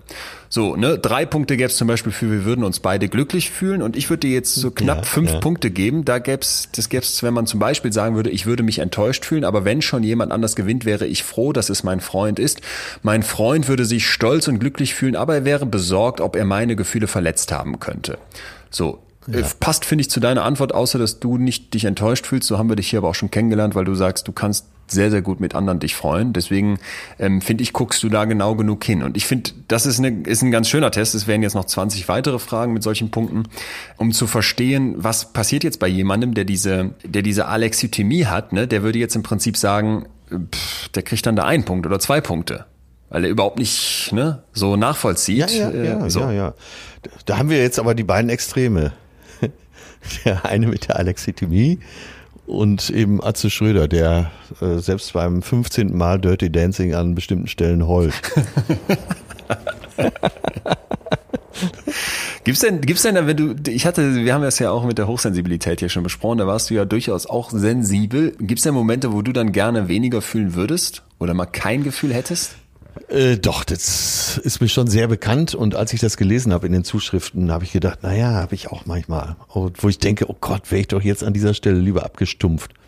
Denkst du jetzt an den äh, aber, Polizisten gerade? Äh, ich denke an den Polizisten, aber ich denke auch äh, an so Situationen, wo, wo ich wirklich äh, gar nicht mehr weiter weiß, weil ich dann mit dem mitfühle und mit dem, den kann ich aber auch verstehen. Ah. Äh, und da denke ich mir, ach Gott, ey, wäre ich doch jetzt mal ein bisschen abgezockter. Aber das lässt sich leider nicht herstellen. Und ähm, jetzt, Achtung, jetzt kommt wirklich ein Zitat. Hippokrates. Oh. Beinahe hätte ich 330 äh, vor Christi Geburt, beinahe hätte ich gesagt, einer der berühmtesten Radiologen seiner Zeit, ja. aber das ist dann wieder der Comedy geschuldet. Der hat mal gesagt, das ist eigentlich so ein berühmter Ausspruch von ihm. Äh, warte, ich kram in meinem Kopf, um es wirklich hinzukriegen. Das Leben ist eine Komödie für den Denkenden, aber eine Tragödie für jene, welche fühlen. So, dem, damit lasse ich euch jetzt alle ja, alleine. wollte gerade sagen. da denken jetzt acht Wochen drüber nach. Äh, Nochmal kurz, also Nein, ich habe, äh, ich habe, du hast mich gefragt, ja? ob ich mir ab und zu mal wünschen würde, ja. weniger zu fühlen. Und manchmal komme ich mit meinen Gefühlen in Teufelsküche, weil ich immer will, dass allen gut geht und ja. äh, ich merke dann, was dem einen gut tut, tut dem anderen eben nicht gut. Ja. Äh, der ist vielleicht neidisch oder fühlt sich zurückversetzt und dann leide ich mit. Und in solchen Situationen, ich kann ja auch nichts dafür. Ne? Und da würde ich gerne weniger mitleiden. Verstanden. Ja. Mein, mein Cognitive Load ist jetzt auch endlich in der Lage, dieses Zitat verstanden zu haben. Für den Denkenden ist es eine Komödie, der guckt also drauf, man lacht sich kaputt über die ganzen anderen äh, Sensibelchen, genau. die da durchdrehen. Und für den Fühlenden ist es eine Tragödie, das, was du gerade beschrieben hast. Ganz genau. verstanden. Genau. Äh, ja, interessant. Ich habe ähm, mich gefragt, wo kommt es eigentlich her? Dass Menschen nicht fühlen. Also dass manche im Prinzip mit so einer Alexithymie durchs Leben gehen müssen. Ne? Und das. Ja, und ich glaube, das interessiert jetzt eben die meisten, ja. inklusive meiner Wenigkeit. Ja, das was so die zwei vorherrschenden Theorien dazu sind, sind erstens entweder man hat es als Kind nicht gelernt, nicht beigebracht Aha. bekommen. Ne? Das war so ein bisschen die Szene, die ich eben beschrieben ja. habe mit dem mit den Schulkindern, die vielleicht noch nicht wissen, was zu tun ist. Ähm, und vielleicht. Also ja. okay, jetzt habe ich das nachträglich erst begriffen. Und ähm, also diese Gefühls äh, ja, wie gesagt, die Fähigkeit zum Gefühl muss wirklich in der Kindheit entwickelt werden. Richtig, aber eben weil wir Zum uns ganz viel, die Fähigkeit würde ich sagen, ist da, in den, sag ich jetzt mal, in den allermeisten Fällen, aber die Fähigkeit, damit richtig umzugehen, zu verstehen, äh, wir müssen ja unsere Gefühle immer als etwas äh, empfinden, was, was eigentlich uns helfen möchte. Warum macht unser Hirn diesen ganzen Aufwand? Ne? Warum können wir nicht mehr richtig rückwärts ja. zählen, wenn wir fühlen? Ja, weil unser Hirn uns damit helfen möchte, richtig zu reagieren. Und das musst du eben lernen, beigebracht bekommen. Und vielleicht passt jetzt die Nachricht vom Polizisten wirklich super. Es hat uns also ein Polizist geschrieben, dass er oft mit menschlichen Abgründen zu tun hat. Unter anderem, weil er zum Beispiel ne, mit Toten zu tun hat, aber auch weil er als Nachrichtenüberbringer fungiert. Ja, schlechte Nachrichten überbringen. So und ihr Mann ist verunglückt, ihre Frau. Das ist ja die Höllenvorstellung. Vorstellung. Und, so ne? und er hat dann geschrieben, und seit neuestem ja. erwische ich mich immer öfter dabei, wie mich auch schlimme Nachrichten im privaten Umfeld die mich nicht direkt betreffen, kalt lassen. So, also dass er im Prinzip so eine Art Lernprozess da, unterstelle ich jetzt mal, vollzogen hat, wo er das, das mitbekommt, ne, dass das im Prinzip ja für ihn das Berufliche erfordert manchmal, diese Gefühle völlig außen vor lassen zu können. Das ist dann ein erwachsener ja. Wir können natürlich als Erwachsene auch weiter lernen. So, also diese erste Theorie ist, dass man uns beibringen muss, wie wir mit den, wie wir mit den Gefühlen umgehen, wie wir sie zu lesen haben oder wie wir sie lesen können, sagen wir lieber so. Und das ja. muss man uns eben als Kind beibringen oder irgendwann im Laufe des Lebens. Und die, die, zweite Theorie ist, dass man es aufgrund eines traumatischen Erlebnisses wieder verlernt ich würde es etwas anders formulieren, ne? dass man es okay, quasi ja. aussperrt. Also man sagt, das, was ich dort erlebt habe, ja. war so schlimm, ich mache jetzt hier bei meiner Gefühlswelt erstmal die Tür zu oder versuche sie zuzuhalten. Denn natürlich drückt diese Gefühlswelt von außen vor die Tür und will wieder in meinen Kopf rein. So, und diese beiden ja. Theorien, die finde ich, das ist, liegt fast ein bisschen auf der Hand. Ne? Wir können uns alle das Baby vorstellen, wo die Mutter schon ankommt und sagt, ach, du weinst ja und ähm, hast du dein Essen nicht vertragen. Ne? Und so, das habe ich jetzt im Urlaub auch erlebt. Diese jungen Eltern mit diesem Kind, dieses Glück und dieser permanente ja. Bezug und diese Babysprache und das Kind lernt von Minute eins an. Ach, alle lachen, ja, dann lache ich mit. Ach, hier ist eine angespannte Stimmung, da fängt das Kind an zu weinen. Wenn das nicht gegeben ist, der Idealfall. Der Idealfall. Wenn der das Idealfall. nicht gegeben ist, das ist dann natürlich eine Katastrophe. So und bei den bei den bei den traumatischen Erlebnissen wir reden hier von Theorien, ganz wichtig, finde ich, ist auch klar, dass man sich vorstellen kann, wenn man eine maximale Brutalität erlebt hat, dass man im Prinzip in so einer Schockstarre verharrt und dann nicht mehr rauskommt und sagt, ich musste mich jetzt so massiv von meinen Gefühlen trennen, um diese Situation ja. überhaupt zu überleben, was wir dann vielleicht in der Soft-Variante während unserer krassen Arbeitszeiten oder sowas erleben, dass ich da nicht mehr den Schlüssel zur Tür finde und wieder, wieder einen guten Bezug habe. Ne? Also die, ja, es gibt ja auch ja. immer dieses Bild, der hat eine Mauer um sich auf, äh, um sich errichtet. Äh, mir geht gerade durch den Sinn, heutzutage nimmt man ja die Babys mit ins Bett. Die Säuglinge mhm. von Anfang an. Die liegen dann beziehungsweise zwischen dem Paar oder bei Mama oder Papa, werden da auch eben gesäugt und ähm, das schafft ja eine Bindung. Das schafft ja wahrscheinlich auch eine sehr, sehr gute Gefühlsgrundlage. Ich komme ja aus einer Zeit, wo es darum ging, dass äh, ne, die Eltern damit angegeben haben, dass, dass der kleine Jaus sich gar nicht gemeldet hat die ganze Nacht. ich wollte gerade sagen, wie war das früher? Ja, man wurde irgendwo in ein anderes Zimmer geladen und es galt als besonders geil, wenn das Kind sich gar nicht mehr meldet und man sieht es erst morgens wieder. Ach so. Dann ist das Kind ruhig. Und jetzt ist natürlich ja. die Frage, die kannst auch du nicht beantworten, das werden irgendwelche Langzeitstudien zeigen, ob die Babys, die jetzt eben so gefühlsbetont, äh, gerade in den ersten ah. Wochen, Monaten, ja. äh, Gefühle kennenlernen Verstanden. und Mitgefühl kennenlernen, ja. äh, ob die eben eine bessere Grundlage haben von ihrer Gefühlsstruktur. Interessant. Mir sind die Langzeitstudien ehrlich gesagt nicht bekannt dazu. Aber vielleicht dürfte ich jetzt, wenn du d'accord gehst, äh, von Janas Geschichte erzählen und der Borderline-Störung, weil ich glaube, da finden wir einen Teil der Antwort ja. auf diese Überlegung ja. oder vielleicht auch erstmal eine ich Hypothese. Also Jana ist 23 Jahre alt und ich habe sie während ihrer Therapie erreicht. Damals, ich habe sie interviewt für den Podcast In extremen Köpfen, den ich ja auch mache. Ähm, wer Interesse hat, kann das ganze Interview nachhören. Wenn ich noch richtig informiert bin, kann man, glaube ich, einen Monat kostenlos Probe testen, die Podimo-App, wo es diesen Podcast gibt. Ja, ich habe also mit ihr gesprochen, es ist ein paar Wochen her. Sie kommt aus der Schweiz und wir haben dann quasi geskypt, sie saßen im Tonstudio so und diese Geschichte, die sie erzählt, die ist so krass, dass ich vorher eine Triggerwarnung aussprechen möchte. Also es geht um heftige Szenen und wenn jemand mit Gewalt, mit Gewalt gegen Kinder ein Problem hat, dann würde ich sagen, äh, überspringt ab jetzt diese Folge hier, weil das, was ich erzähle, kann Dinge in einem auslösen, die man vielleicht nicht ausgelöst haben möchte. Ähm, wir sind ja. in einem 100 Seelendorf in der Schweizer Berglandschaft in der Nähe von Basel und eigentlich ist es eine sehr idyllische Atmosphäre. Jana ist acht Jahre alt, ähm, hat ihr Kinderzimmer mir sehr genau beschrieben. Da stand ein Bett drin, da gab es eine Katze, die sie haben durfte. Sie hatte so ein Regal mhm. voller Bücher, weil sie viel gelesen hat, eine Truhe mit Lego. Und das klang erstmal so, fand ich alles ganz gut und habe sie dann gefragt, was fehlte denn aber in deiner Kindheit? Und dann hat sie mir erzählt, Aufmerksamkeit, Liebe und keine Gewalt. Also es fehlte, dass sie keine Gewalt bekommt, denn sie hat durch beide Eltern Ach. körperliche Gewalt erfahren, durch die Mutter Schläge und Tritte, ähm, auch psychische Gewalt in Form von Beschimpfungen und Abwertungen. Du bist nichts, du kannst nichts, ich hätte dich besser abgetrieben. Weiß man, warum die Eltern so waren? Man weiß es nicht wirklich. Also sie hat mir dazu nicht so viel erzählt, aber ähm, die Eltern hatten auf jeden Fall beide ein massives Alkoholproblem und ah, okay. stellten damit ein Umfeld dar, was, glaube ich, sehr, sehr viel mit sich selber zu tun hat, was überhaupt nicht entschuldigt, was dann passiert. Mhm. So, und jetzt, ja, vielleicht auch nochmal die Warnung für alle, die jetzt gerade gedacht haben, auch so eine Triggerwarnung, was soll da schon hinterstecken? Jetzt kommt die Szene, die sie mir dann erzählt hat, die mich bis heute nicht wirklich loslässt. Sie, Jana ist acht, liegt in dem gerade beschriebenen Kinderzimmer. Die Mutter schläft und dann kommt der Vater rein, nackt ähm, und masturbierend und ähm, ähm, sagt zu ihr, ich will jetzt mein Glied in eines deiner Löcher stopfen. Und das passiert dann auch. Und sie hat mir das sehr detailliert, sehr plastisch beschrieben. Sie ist acht, er war riesig. Sie lag die ganze Zeit nur da und hatte eigentlich nur eine Gedankenschleife im Kopf, bitte lass das vorbei sein. Und als er dann eindrang, dachte sie, ich möchte nur noch sterben. Ähm, als er dann fertig war, ist er kommentarlos wieder rausgegangen. Die Katze war längst rausgelaufen und in ihrem Kopf war eine absolute Leere.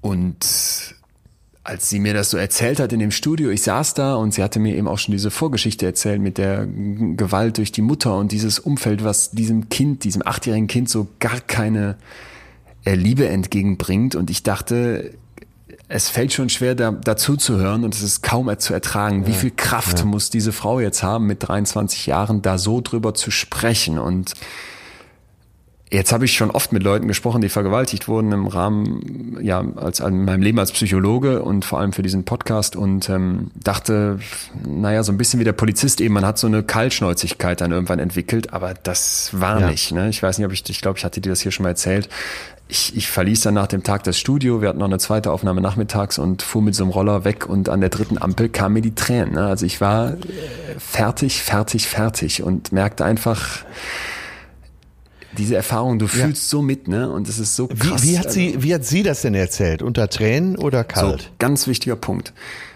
wir haben da so ein Gespräch gehabt, es ging erstmal darum, wer ist sie, was macht sie, was geht jetzt gerade in der Therapie ab, ne? Und haben dann irgendwann uns zu dieser Szene, zu diesem Moment, zu diesem ersten Mal der Vergewaltigung vorgearbeitet.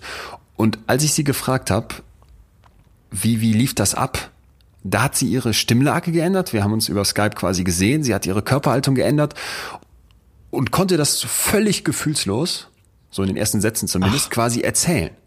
So, und Aber du hast gesehen, dass sie so einen äh, Wechsel vor. Ich habe sie auch gesagt. Ich habe gesagt, Moment mal, jetzt muss ich dich kurz, ne, also kurz danach habe ich gesagt, ich, als du es jetzt gerade erzählt hast, so und als meine erste Schockstarre überwunden war, da hatte ich das Gefühl, du hast dich komplett verändert. Und da meinte sie ja. Und dass sie darüber jetzt so sprechen kann und sie möchte darüber sprechen. Sie sagt, es, es tut noch weh und sie hält es kaum aus, aber es ist ihr ganz wichtig, darüber zu sprechen. Und das hat sie eben auch dieser Therapie zu verdanken, die im Prinzip diesen emotional belastenden Kern von dem Erlebnis losschält, wenn man so möchte, und sie überhaupt erstmal in die Lage versetzt, dieses Monstrum, was da in ihrem Kopf geschaffen wurde in dem Moment, ja wieder greifbar zu machen. Und das war, es war für mich auch eine wirklich krasse Erfahrung, weil so heftig hatte ich das noch nicht mitbekommen. Ne? Also dass du plötzlich merkst, hier schaltet ein Mensch an einen anderen Modus und die Gefühle sind raus.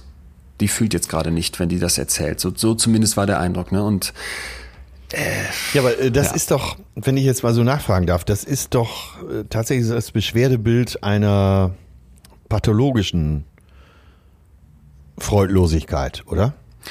Ähm, Vorsicht, ja und nein, denn Jana musste ja diese traumatische Erfahrung im Prinzip, ich nenne es jetzt mal, bearbeiten, ne, in der Therapie angehen und hat dann für sich ja. einen Umgang damit gelernt, der sie emotional nicht mehr überwältigt.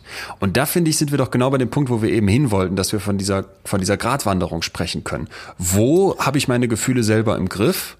ne? und ja. kann sie im Prinzip ausblenden, nahezu abschalten. Es war fast wie ein Abschalten, würde ich sagen, wie so ein, wie so ein Aufziehmännchen, wo du sagst, stopp jetzt kurz. Und wo lass, wo lass ich mich überwältigen? In mir sind jetzt äh, so, so ein paar Alarmglocken angegangen. Mhm.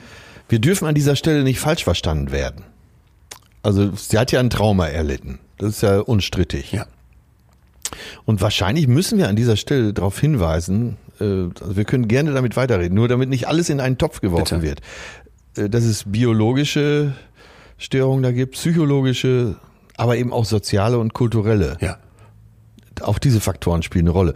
So, und äh, wir, das hat ja mit Überarbeitung nichts zu tun. Mir kommt das so vor, als wäre es das ist ein ganz anderer, ein ganz anderer ah. Verstehe, Bereich, auf dem das gespeist wird. Ja, ich verstehe, was du gerade ähm, meinst. Also ich, ich will nicht, dass wir Gefahr laufen, dass zum Beispiel ihr Schicksal und ihr Nichtempfinden und diese Freudlosigkeit in einen Topf geworfen wird mit jemandem, der schwerst überarbeitet ist. Verstanden, was du meinst. Ja, dann sollten wir noch sagen, warum wir das nicht in einen Topf schmeißen wollen, weil es vielleicht aus völlig unterschiedlichen Ursachen gespeist wird und weil es in Janas Fall viel extremer ist. Ich finde, wir dürfen aber auch sagen, nicht fühlen, die Gefühle nicht zulassen. Und wir kommen gleich zu ihrer Geschichte zurück, weil das wird sich ja jetzt weiterentwickeln, eben zu dieser Borderline-Persönlichkeitsstörung, wo es auch nicht darum ja, geht, nichts ja. zu fühlen, das werde ich gleich genauer beschreiben, sondern eben, dass man einen ja. gestörten Zugang zu diesen Gefühlen hat. Dass das trotzdem nochmal ganz wichtig, es ist überhaupt nicht ein und dasselbe, ne? Und es gehört auch nicht in einen Topf einfach so, aber es ist trotzdem ein, ein, ein Phänomen, was im Prinzip auf, auf ähnliche ähnliche Auswirkungen hat, nur in unterschiedlich krasse Maße. Darf ich das so sagen? Ja. Ne? Weißt du, was ich meine? Ja, ne? also, ja, ja. Aber ich so, glaube, das war jetzt wichtig, sehr wichtig. das nochmal zu Dank. definieren. Total ja. wichtig. Also das, denke ich, ist, ist, ist zentral.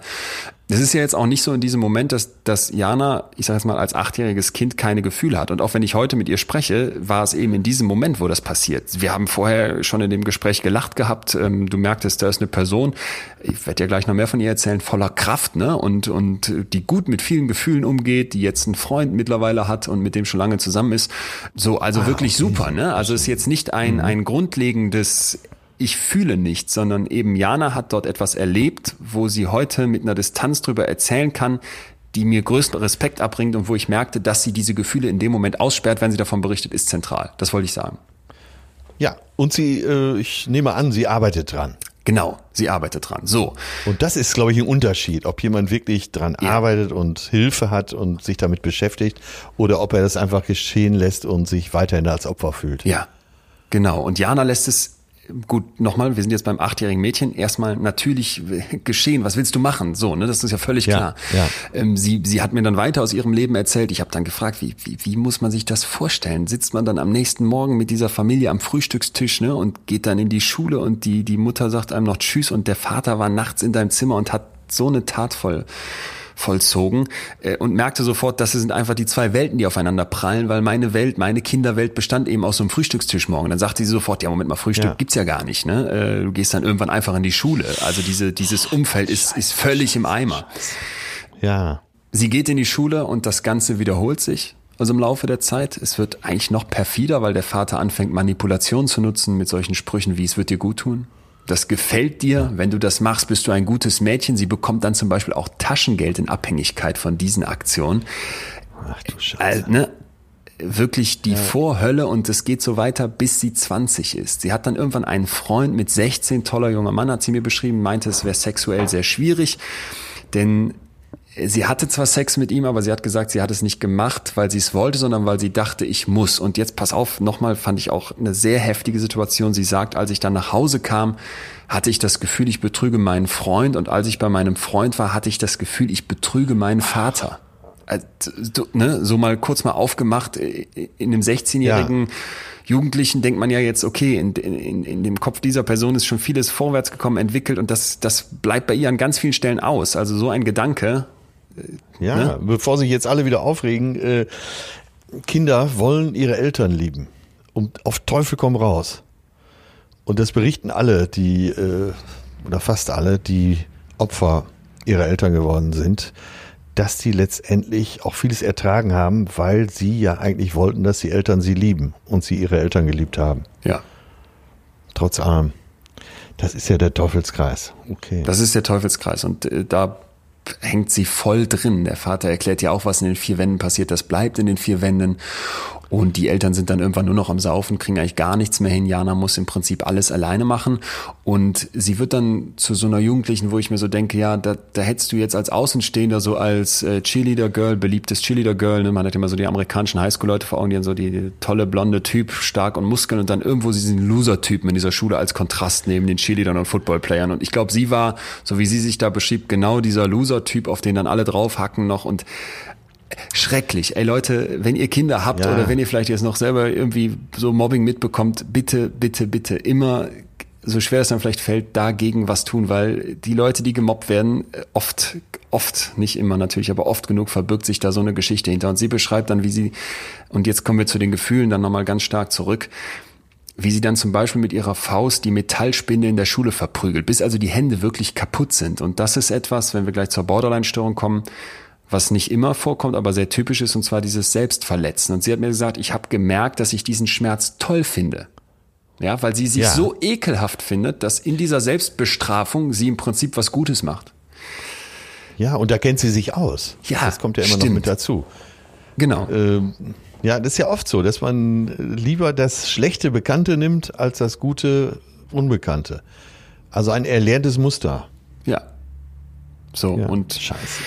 Sie entwickelt dann im Laufe der Zeit also eine Borderline-Persönlichkeitsstörung. Das Krasse ist, dass sie es ganz lange nicht weiß. Also eine Borderline-Persönlichkeitsstörung. Vielleicht erstmal, worum geht's hier überhaupt? Wir haben äh, bei dem Begriff eine ursprüngliche Idee, die da mal hintersteckte, Borderline, also die Grenzlinie, wenn man so möchte. Ne? Und das kommt im Prinzip aus der Annahme, dass Menschen mit Borderline nach dem psychoanalytischen Verständnis quasi in dem Grenzbereich liegen zwischen Neurose und Psychose. Also dem neurotischen, ja. diesem verdrängten, ängstlichen vielleicht, in der Psychose, diesem wahnhaft schizophrenen. Mal ganz vereinfacht gesagt.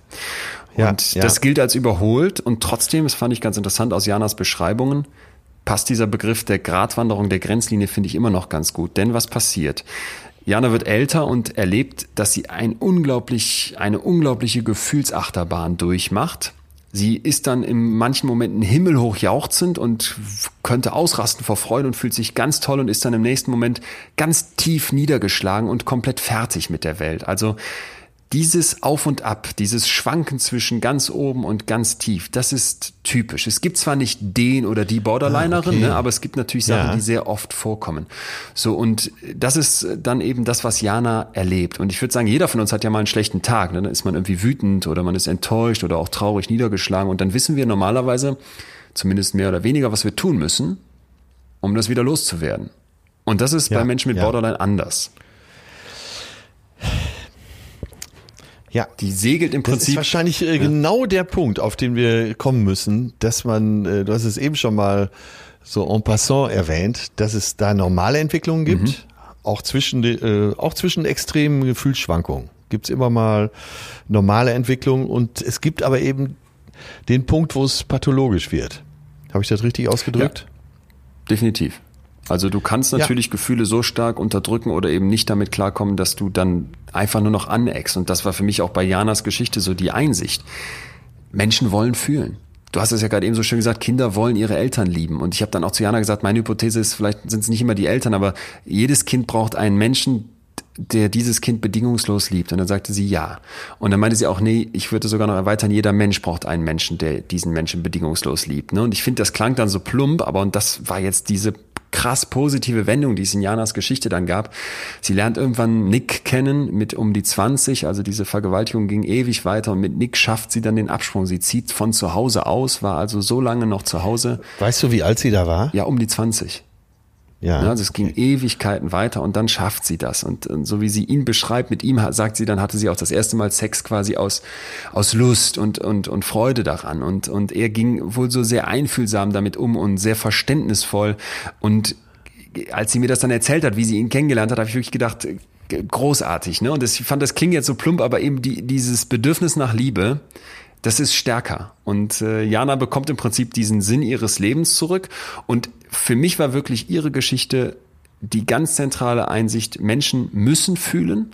Ja, wir, wir, ja. wir empfinden Dinge, selbst wenn wir noch so abgestumpft sind, selbst wenn wir die Alexithymie haben, wir, wir fühlen, vielleicht weniger, aber wir fühlen immer und wir wollen fühlen. Also es ist uns ganz wichtig, zum Beispiel Liebe zu fühlen.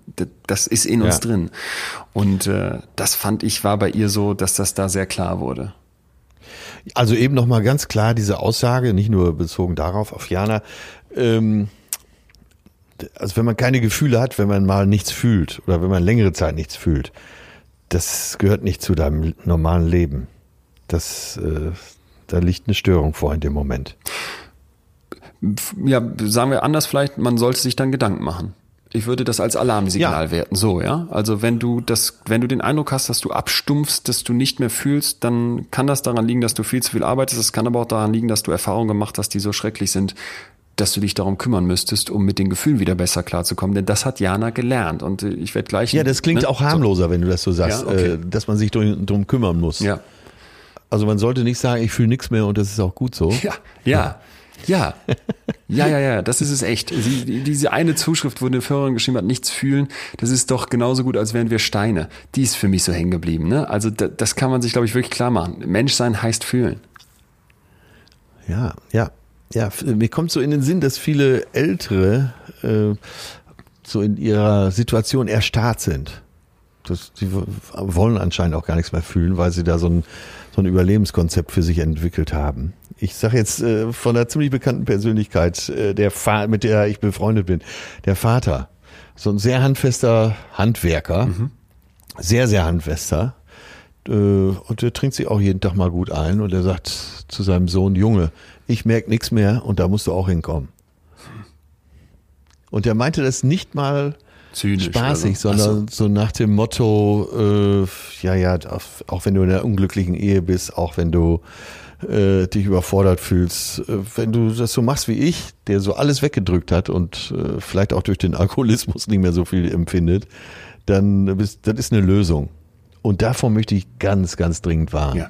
Weil viele identifizieren das für sich als Konzept. Wenn sie sagen, ja gut, dann kriege ich halt nicht mehr so viel mit. Ich betäub mich jeden Tag durch meine paar Bierchen, aber äh, es stellen sich auch nicht so viele Fragen für mich. Ja. Ja. Und vielleicht, das ist ja auch interessant, dass Borderline-Patienten dann mitunter sich eben selbst verletzen, um sich wieder zu fühlen. Ja, um, ja. um die Kontrolle, was du eben auch beschrieben hast, das ist, es ist dieser Drang in uns drin. Und wenn dieser alte Mann sagt, ich habe das abgeschaltet, ich be, be, betäube mich mit Alkohol, viel anders kann ich mir das nicht erklären oder er lügt, aber es klingt jetzt so, wie du beschreibst, ja wirklich nach einer Art Idealvorstellung für ihn. Äh, das ist, das ist ein krankhafter Weg. Ja, aber es scheint gar nicht so selten zu sein.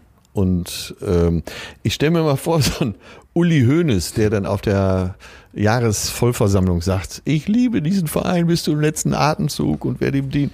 Wo ich immer denke, ey, du hast auch eine Frau zu Hause. Wieso hängst du dauernd da im Verein rum? zu Hause alles nach Würstchen stinkt. Ja. Ja, äh, ne, und äh, jeder von uns kennt auch so Leute, die dann einfach für ihr Hobby, und wenn es der Schützenverein ist, äh, da alles machen, aber ansonsten da völlig abgestumpft sind. Ich glaube, das gibt's viel, viel öfter, als wir denken. Äh, ich habe jetzt automatisch dieses Wort abgestumpft benutzt. Mhm.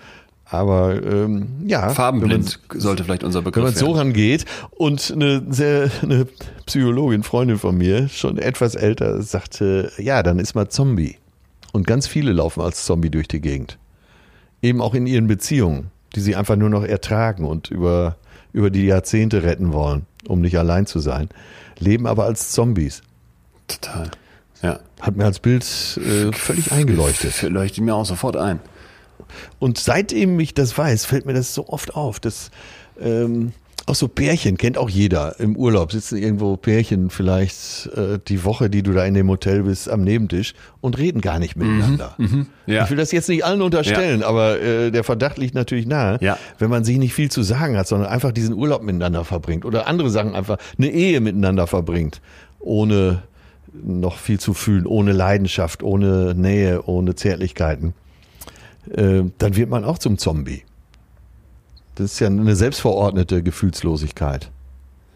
Man könnte ja vielleicht auch diese Testbeispiele, die wir eben aus diesem Leas-Test hatten, ne, dass man sich mal so Situationen vorstellt, wie würde ich mich fühlen, wie würde sich mein Freund fühlen, auch mal als Übung für sich selber mitnehmen. Dass man mal sagt, Ja. äh, in Momenten, wo irgendwie so man nicht ganz sicher ist, wie ist hier eigentlich gerade die Sachlage, dass man mal versucht, in seinem eigenen Kopf, was fühle ich jetzt gerade und was könnten vielleicht die Leute um mich herum fühlen, nimmt man sich ein oder zwei raus. Und ich glaube, dass man diese Sensibilität dann auch wieder stärken kann. Weil so schön das vielleicht auf den ersten Blick erstmal scheint, Gefühle Ja, auch mal aussperren und dass zu man können. das will. Äh, genau, dass man das will. Dass es, dass es aber im Endeffekt viel gesünder ist, wenn du dich diesen Gefühlen stellen kannst und wenn du lernst, mit denen umzugehen. Weil ich glaube, die Alternative nicht zu fühlen und vielleicht dann zu sagen, ja, dann bin ich ja auch wie, so wie dieser, dieser ältere Mann, den du gerade beschrieben hast, der sagt, ja, betäubst du dich halt. Dann, an den Punkt musst du kommen, Sohn. Äh, Indianer kennt Ja. keinen Schmerz, ne? Sei mal stark. Äh, Ja, das war seine, äh, sein so. Lösungskonzept. Ähm, da, das glaube ich auch, ich, dass da viele ganz, ganz schnell noch ein anderes Beispiel, weil es gerade so schön äh, in diese Nische passt, die wir gerade bedienen in diesem Moment. Äh, am Ende meines Programms richtig fremdgehen, mit dem ich ja auch zweieinhalb Jahre auf Tour war, äh, habe ich mich immer so ganz klein auf der Bühne irgendwo hingesetzt und habe gesagt, so, ihr könnt doch auch alle mit dem Partner, mit dem ihr heute hier seid, äh, wenn ihr nach Hause fahrt, fahrt doch mal irgendwo rechts rein, in den Wald. Ne? Das kann man sogar mit der eigenen Frau machen. und da ein bisschen rummachen. Und dann habe ich aber äh, natürlich auch bei den Frauen, aber eben vornehmlich in den Männergesichtern teilweise absolute Panik gesehen und habe so quasi gehört, ohne dass sie es ausgesprochen haben, Schröder, halt doch einfach die Fresse, ey. Ich will das nicht. Ach so. ich dachte, ich dachte gerade, Moment, wovor jetzt die Angst, ey, dass rauskommt, dass man das, dass man schon gute Flecken kennt von anderen geheimen Seitensprüngen. Ach so, ich will das nicht, ja klar. Die Angst Shit. vor Gefühlen in der Beziehung. Ja, ist, Und wenn man sich das mal auf der Zu- Zunge zergehen lässt, was ich hier gerade gesagt habe, die Angst vor Gefühlen in der Beziehung. Wenn du da Angst hast, dann wirklich, dann wirklich alle Alarmsysteme an. Da muss was passieren. Ja. Und dann, das ist echt gut. Vor allem Angst ist ja eigentlich auch schon wieder ein Teil unserer Gefühlswelt. Wenn ich jetzt sage, ich habe Angst vor dem Rest dieser Gefühlswelt, das glaube ich nämlich übrigens auch oft, dass wir uns dann in Einzelgefühlsbereiche begeben. Dann bleibt man in der Scham, ne, weil man Angst hat vor der Wut, die man eigentlich ausleben müsste. Dann bleibt man hinter der Angst, weil man Angst hat vor der Liebe, die man eigentlich in dieser Beziehung Ja. leben müsste. Dass man sich quasi so selber an bestimmte Ecken begibt, um den Rest nicht mitzubekommen. Und da ist dann wieder dieser Versuch, die Gefühle auszusperren. Und vielleicht jetzt mal Richtung Fazit dieser ganzen Aktion, die wir hier machen, jetzt Ja. hier seit einem Jahr und einer Woche im Prinzip, äh, fühlen, der Umgang mit Gefühlen, es ist so zentral. Wir Menschen fühlen in unserem Kopf, in diesem Schädel, aus Schädelmaterial, aus Knochen, da schwimmt im, im Dunkeln, dieses Hirn kommt da ja nie raus. Das Hirn, dieses Organ, Ja. das uns ausmacht. So, und dieses, was, was ist die Welt dieses Hirns da drin, in dem dunklen Wasser, wo es drin liegt? Äh, Das ist das Fühlen, das sind die Gefühle. Und wenn du davon Teile ausschließt oder sagst, ja, Junge, äh, da musst du hinkommen, dass du da völlig indifferent bist und dich das nicht mehr interessiert, dann machst du dir was kaputt. Und ich glaube, auch als ich so diese Folge Hochsensibilität nochmal nachhallen ließ, dass ich so dachte, eigentlich Ja. ist mehr Sensibilität, glaube ich, doch fast ein bisschen attraktiver, sage ich jetzt mal vorsichtig. Ich will nicht sagen besser, schlechter, aber vielleicht in vielen Stellen hilfreicher. Kann man es so sagen? Ja, auch, es geht ja um dein Dasein, um äh, das, was, wie du das Leben erlebst und was das Leben reich macht oder vielleicht auch arm. Und wenn du dem Leben mit all deinen Sinnen und Gefühlen gegenübertrittst, dann wird das ja so viel reicher sein, als wenn du das nur absitzt und abarbeitest. Total. Und Jana hatte mir, ich habe sie dann gefragt, was, was hast du in der Therapie gelernt? Ne? Weil jemand, der eben eine Borderline-Störung hat, hat also Schwierigkeiten, wenn wir uns das mal wie ein Segelboot vorstellen, durch diese Gefühlswelt zu segeln. Das ist im Prinzip wie so ein Segeln ohne Kompass, wo zwischendurch so riesige Wellen kommen, die dich quasi umschmeißen. Und das eben ja. nochmal übertragen auf uns alle. Wie ist der richtige Umgang mit Gefühlen? Das Nichtfühlen, das Aussperren dieser Gefühle funktioniert nicht. Das hat bei Jana überhaupt nicht funktioniert. Sie kann jetzt, glaube ich, diese schreckliche Erfahrung, diese schrecklichen Gefühle, die sie da damals gemacht hat, bewusst aussperren, wenn sie davon erzählt. Aber sie hat drumherum einen neuen Zugang zu ihrer Gefühlswelt gefunden. Sie hat sich einen neuen Kompass gebaut, wenn man mal an dem Bild bleibt, mit dem sie jetzt klarkommt. Und sie meinte, ihr, liebst, ihr liebster Skill, ihre liebste Fähigkeit, die sie aus dieser Therapiezeit mitgenommen hat, ist Nick, den, den sie kennengelernt hat, übrigens außerhalb ja. der Therapie, ne, also ihr Freund. Gott sei Dank. Äh, dann aber auch ein Fakir-Plättchen, das fand ich hochinteressant. Kriegst du also ein Armband, in diesem Fall als Borderline-Patientin. Und da ist ein kleines Plastikding dran, was quasi so ein Plastikrädchen, was so spitze Zacken hat. So, und wenn Jana mhm. jetzt das Bedürfnis hätte, sich selbst zu verletzen, um das zu fühlen, um diese Schmerzkontrolle zu haben, dann soll sie quasi nicht die Klinge nehmen und sich den Arm aufritzen, sondern dieses Fakir-Plättchen benutzen. Verstanden? Ah, ne? okay. ne? Das fand ich, fand ja, ich einen interessanten Ansatz. Alternativen etwas weniger krass wäre dann so ein saures Bonbon. Oder sie sagt zum Beispiel auch ganz, ganz, ganz bewusst dann so etwas wie Duschen. Ne? Und meinte, zentral ist für diesen Umgang, was sie dort gelernt hat, der achtsame Ansatz. Also, dass du wirklich sagst, ich nehme bewusst wahr, was ich fühle, ja. aber ich bewerte ja. das nicht. Das haben wir ja auch schon oft gesagt. Ich möchte Achtsamkeit. Achtsamkeit. Ich möchte mal dieses Bild aufmachen mit den Autos auf der Autobahn. Du sitzt am Rand und guckst sie dir an und kannst sehen, ist das Auto rot und ist das ein Porsche oder ein Ford? Und du bewertest jetzt aber nicht. Du lässt es quasi vorbeiziehen, weiterziehen. Und ich finde, das ja. ist einfach, äh, was die Gefühle an, anbelangt, immer der, der gesündere Umgang oder meistens der gesündere Umgang, Vorsicht, ich sage, ich nehme bewusst wahr, ich will wissen, was ist mhm. und ich bewerte aber nicht und dann kann ich auch unangenehme Gefühle viel besser ertragen. Okay, das ist ja, das ist ein Bild, mit dem kann man wirklich handeln. So, und ähm, Total. vielleicht auch nochmal als Menschen, die wir natürlich auch mit Leuten zu tun haben, die wenig fühlen, die jetzt vielleicht an der ja. Alexithymie leiden sogar, dass man sich klar macht, dass diese Personen im Prinzip mit ihren vielleicht flachen Reaktionen oder mit ihren weniger emotionalen, ja, mit ihrem weniger emotionalen Wahrnehmen wirklich von neurobiologischen, von psychologischer Seite aus da etwas haben, dass da etwas ist, ne? Das ist jetzt nicht, weil sie es einfach ausgesucht haben, sondern weil die im Prinzip mit dieser Persönlichkeit Eigenschaft durchs Leben gehen wollen, müssen, sollen. Bitte nicht bestrafen, ja, bitte müssen, nicht be müssen. beschämen, nicht, bitte nicht über lustig machen, sondern ja, ja, äh, geduldig damit umgehen, ne? Und vielleicht auch klar machen, dass man sich ja manchmal auch so darauf einlassen kann und dann sagt, man macht klare, einfache Ansagen und hofft jetzt nicht, dass der andere empathisch schon alles versteht. Das ist für mich übrigens auch so ein Geheimrezept in Beziehungen, nicht davon ausgehen, dass der andere genauso fühlt wie man selber und dann denken, ja, jetzt ja. müsst ihr doch verstehen, dass ich sauer bin. Nein, dann sag ja. das doch mal kurz in einem Satz. Da kommen ja die meisten Probleme her. Ja. Äh, das, kennt, das kennen wir beide mit Sicherheit auch, dass du denkst, äh, naja, ist ja klar. Nein, das muss man nochmal kontrollieren, ob es wirklich klar ist. Ja. Und äh, nur weil du das innerhalb deiner Möglichkeit entsprechend ausgedrückt hast, muss es beim anderen noch lange nicht so ankommen. Kontrollierte Kommunikation. Yes. So. Puh, keine Gefühle. Ja. Was sagst du? Was ist dein Fazit? Was hast du mitgenommen?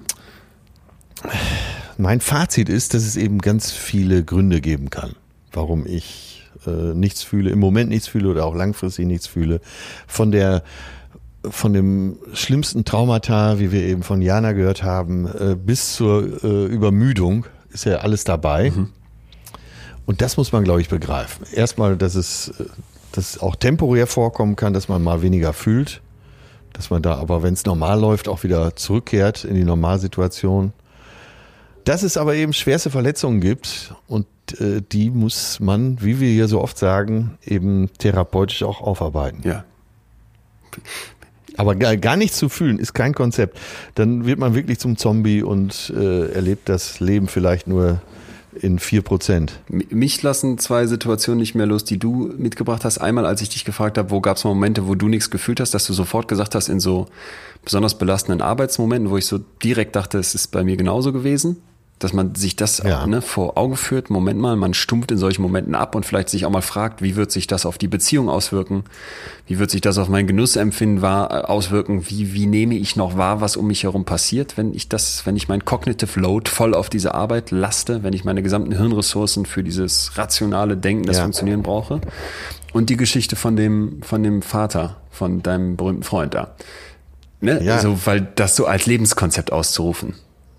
Weil du irgendwie denkst, das macht dich stärker oder härtet ab oder was auch immer. Dass das, glaube ich, ein sehr, sehr kranker Ansatz ist. Das, das würde ich Ja, wirklich total. keinem raten. Also die Idee zu Aber sagen. der war vom Vater tatsächlich auch ernst gemeint. nee, genau, das meine ich. Das, das wird mich, das werde ich nicht vergessen. Ja. Tja. Ja, Ich glaube, an der Stelle äh, werden viele gedacht haben, ja, so Leute kenne ich auch. ja, das, Die versuchen, Ja. ihr Leben dann die letzten 30 Jahre noch so zu, rumzubringen. Gott, ist das traurig. schön vom Fernseher. Musikantenstadel. Ist, ja- das ist vielleicht, vielleicht kommt das daher, dass die, weil diese gesamte Schlagerwelt, wenn du sie anguckst, äh, wie heißen sie, Ingeborg und Hansi, da hast du echt den Eindruck, ey, die fühlen nichts, da ist nichts echt, die grinsen in die Kamera und denken im Hinterkopf, wann ist der Scheiß hier vorbei? Ähm, und wann kriege ich meine 40.000 Euro Gage für den Auftritt hier im Fernsehgarten? Ähm, vielleicht ist es das. Vielleicht ist das diese. Ja, aber ist ja auch schon wieder ein extremes Beispiel. Ähm, das ist ein extrem gestörtes Beispiel, ja? ja, ich, äh, lass mich mal ein anderes Beispiel bringen. Ich glaube, dass dank Netflix und Amazon Prime äh, die eine oder andere Ehe länger hält. Du, äh, Angst vor Gefühlen in der Ehe, das hast du uns ja eben wunderschön beschrieben. Mal mit dem eigenen Partner fremdgehen, Höllenvorstellung.